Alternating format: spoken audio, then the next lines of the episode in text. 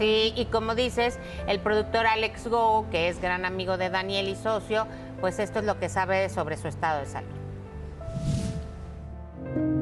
El productor Alex Go, amigo de Daniel Bisoño, aclaró entre las cámaras y micrófonos el estado de salud de quien también es su socio.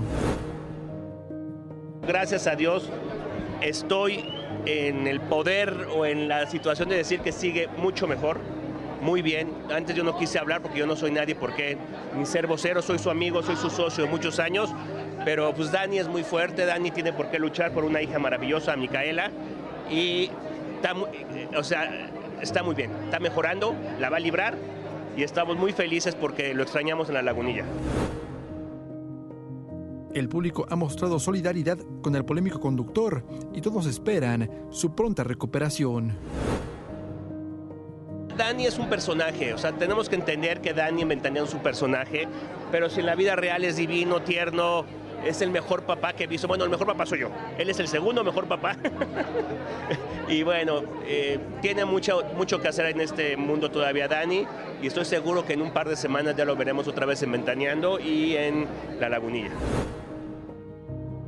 Desconoce si un trasplante podría salvar la vida de Daniel Bisoño. La verdad no sé. Yo lo único que sé es que sigue mejor.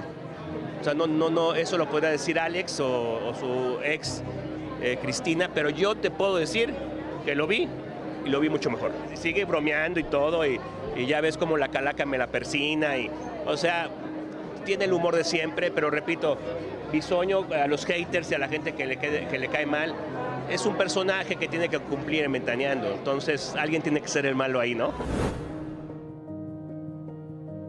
Todos los días sale el sol. Frayo Machuca.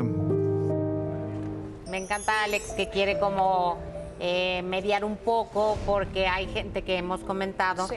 que pese a lo difícil que está viviendo se han ido en contra de Daniel deseando cosas malas. Sí, muy- muy En-. Entonces dice, entiendan que es un personaje. Pues no, es difícil de entender, entender eso, Alex, porque pues lleven un programa durante más de 27 años eh, haciendo un tipo de crítica y opinión que es muy difícil que la gente se pare y sepa si es buena o mala persona. O sea, eso está complicado, pero entiendo el ánimo, lo hace Sí. de no le tiren, él es un buen ser humano, pero pues eh, la cosa es que se recupere. No, a ver, es que como amigo, como papá, como compañero de trabajo podrá ser el mejor. No es tan personaje porque realmente las opiniones venían, ¿no? De lo que él piensa y de lo que él cree. Claro. Pero lo que hemos dicho y defendido siempre, podrá caerles en la punta del hígado, como se dicen, podrán no soportarlo, les pudo haber pegado, lo que ustedes quieran, pero desearle la muerte a una persona es para mí de las cosas más terribles que puede salir de la boca o el pensamiento de un ser humano. Claro.